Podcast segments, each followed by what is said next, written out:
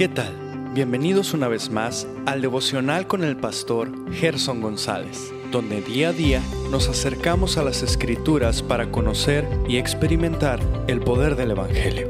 Deseamos que seas grandemente bendecido mientras escuchamos la palabra de Dios, porque la palabra de Dios no está presa. Comenzamos.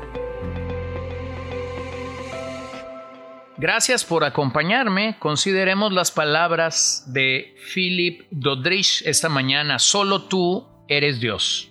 Dios mío, ¿qué puedo decirte excepto que te amo más de lo que las palabras puedan expresar? Te amo por lo que eres para con todas tus criaturas. De cualquier forma y a cada momento te deben su vida y felicidad. Esto va mucho más allá de lo que mi limitada imaginación puede concebir pero todo lo que saben viene de ti. Te adoro y amo mucho, más por lo que eres tú mismo. Incluso después de haber creado tanto, tu reserva de perfección permanecen intactas y nunca se agotarán. Tu infinita perfección sea tu propio gozo. Eres tu propio fin. Eres digno de tal honra que nunca depende de nada fuera de ti. Eres el primero, el más bello y el único, el mejor y el más grande. ¿Posee toda mi alma? Pues seguramente ya la posees. A medida que siento tu Espíritu Santo soplar a mi corazón haciéndome amarte, también siento la realidad de esta vida humana y animal. Así como una vez conocí el hambre, mi alma tiene hambre de justicia y anhela ser más como tú.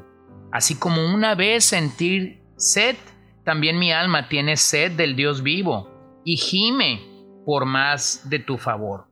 Así como una vez deseé mi descanso después de un largo viaje, así mi alma descansa en tu gracia y regresa para descansar en tu abrazo. Así como una vez disfruté al ver el rostro de un amigo, así me alegro al ver tu rostro, oh Señor, y de llamarte mi Padre en Cristo. Eso es lo que eres y eso es lo que serás por el tiempo y por la eternidad. ¿Qué más puedo hacer sin comprometerme contigo? Te dejo elegir mi herencia y ordenar mis pasos. Mi único interés es servirte y todo mi deleite es alabarte. Mi alma te sigue, Dios, porque tu diestra me sostiene. Salmo 63.8 que aún me sostenga y seguiré yendo hacia ti hasta que todos mis deseos se cumplan en el disfrute eterno de ti. Amén. Bueno, y te invito esta mañana a que nos unamos al clamor de Dodrich al decir que nuestra alma te sigue, te siga. ¿Cuánta razón hay en esta ah, gran verdad de las escrituras? en varias ocasiones vemos que los salmistas le decían a su alma, bendice al Señor. Así que te animo a que esta mañana tú y yo podamos hacer lo mismo. Ahora vamos a terminar el mensaje que Pablo predicó en el Areópago y vamos a Hechos 17 versos 30 hasta el final del capítulo. Por tanto, habiendo pasado por alto los tiempos de ignorancia, Dios declara ahora a todos los hombres en todas partes que se arrepientan, porque Él ha establecido un día en el cual juzgará al mundo en justicia por medio de un hombre a quien ha designado habiendo presentado pruebas a todos los hombres al resucitarle de entre los muertos. Y cuando oyeron de la resurrección de los muertos, algunos se burlaban, pero otros dijeron, te escucharemos otra vez acerca de esto.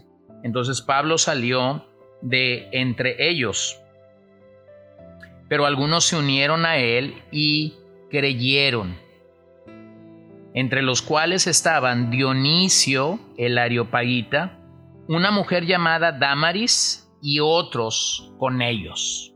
Bueno, aquí está el punto al que Pablo ha, venido trabajando y eh, el punto, el clímax de su mensaje y es que Pablo ha llegado a llamarlos al arrepentimiento.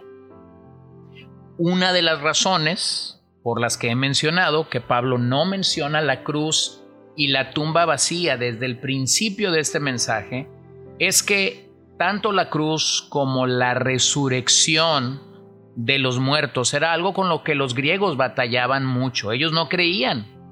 Eh, ellos no creían en la resurrección del cuerpo y para ellos era eh, la cruz era una aberración. Ahora piensa en esto. Pablo ha llegado a predicarle a la creminata del pensamiento ateniense. Y Pablo ha trazado una sola línea para sus vidas. Él ha propuesto llegar al clímax de su mensaje y entonces llamarlos al arrepentimiento. Pero lo que definitivamente provocó que su mensaje llegara al final fue la declaración acerca de la resurrección. Dentro de la filosofía griega, ellos no creían en la resurrección corporal, Así que en el mensaje que Pablo ha trazado, ese Dios creador del cielo y de la tierra esperaba amorosamente que ellos respondieran a su anuncio y además les mostró acerca de la resurrección de Jesús. Fue así como ellos despidieron a Pablo de este lugar, ya que no les era posible conciliar lo que habían escuchado. ¿Qué habían escuchado? Básicamente el tema de la resurrección habiendo presentado pruebas a todos los hombres al resucitarle de entre los muertos. Bueno, pero un grupo pequeño creyó en el mensaje, entre ellos Dionisio, el Areopagita, una mujer llamada Damaris y otros con ellos. Entonces el apóstol partió a Corinto, interesantemente el principal centro comercial y político de Grecia. Bueno, ahora, reconciliémonos con el mensaje que hemos leído en Hechos 17. La verdad es que la misma reacción vamos a encontrar el día de hoy cuando proclamamos el mensaje del Evangelio. Cuando nosotros proclamamos el mensaje del Señor Jesucristo, vamos a encontrar respuesta. De hecho, todo sermón efectivo producirá cierto grado de rechazo, cierto grado de burla, quizás una respuesta negativa inmediata, en ocasiones una respuesta negativa paulatina. Algunos se interesarán por la, por la verdad, otros querrán escuchar una segunda vez, y entonces un grupo creerá en el mensaje del Evangelio.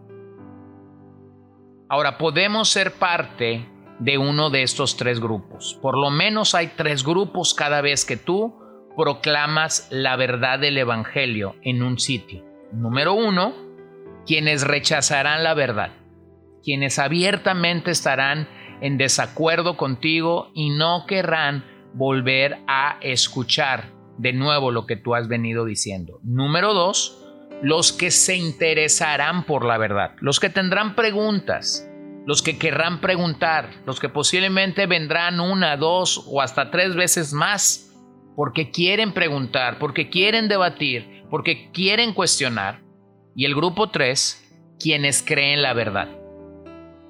Ahora aquí tenemos estos tres grupos, quienes rechazan la verdad, quienes se interesan por la verdad y quienes creen la verdad. Bueno, no hubo un himno, ni para empezar, mucho menos para terminar el mensaje de Pablo en el Areópago. No hubo un llamado al altar. Pablo no es el tipo de predicador que está manipulando a nadie, ni que está emocionando a nadie. Simplemente Pablo se dedicó a proclamar el mensaje del Evangelio con el centro de llamarlos al arrepentimiento y hablar de este Cristo que fue exaltado por medio de la resurrección.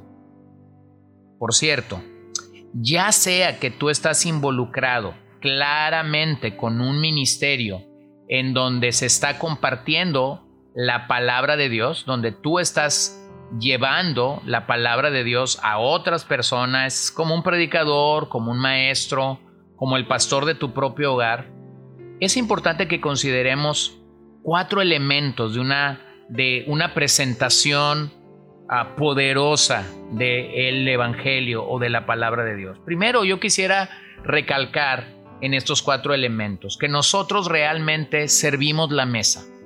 Pero no somos, no somos de ninguna manera el chef o el cocinero. Este mensaje que proclamamos es un mensaje que simplemente tenemos que proclamarlo, no prepararlo. Así que número uno de estos primeros cuatro elementos, Cristo. Cristo debe ser nuestro tema principal, no tú, no tu testimonio, no las hazañas que has podido lograr, no lo bien que el Señor ha hecho en tu vida. Todo el mensaje de Pablo en Atenas apuntó a Cristo. Cualquier cosa que llamemos predicación y que a la par no exalta a Cristo, son simples palabras huecas. Recordemos lo que Pablo dice en Primera de Corintios 2, 2. Recordemos también que Pablo después de estar en Atenas va a Corinto y entonces les escribe a los corintios, pues nada me propuse saber entre vosotros excepto a Jesucristo y a este crucificado. Y estuve entre vosotros con debilidad y con temor y mucho temblor, y ni mi mensaje ni mi predicación fueron con palabras persuasivas de sabiduría, sino con la demostración del Espíritu y poder, para que vuestra fe no descanse en la sabiduría de los hombres, sino en el poder de Dios. Allí es donde conviene apuntar nuestro mensaje hacia la persona de Cristo. También Pablo dice en Gálatas 2.20, con Cristo he sido crucificado y ya no soy yo el que vive, sino que Cristo vive en mí, y la vida que ahora vivo en la carne, la vivo por fe en el Hijo de Dios, el cual me amó y se entregó a sí mismo por mí. Así que la única ah, verdad que causa una transformación verdadera es la proclamación de Cristo en nuestro mensaje. Eso es algo a lo que debemos de apuntar. Número dos, hablamos la verdad sin temor. Nuestra tarea es proclamar la verdad sin temor, venga quien venga, sea quien sea, y posea lo que posea.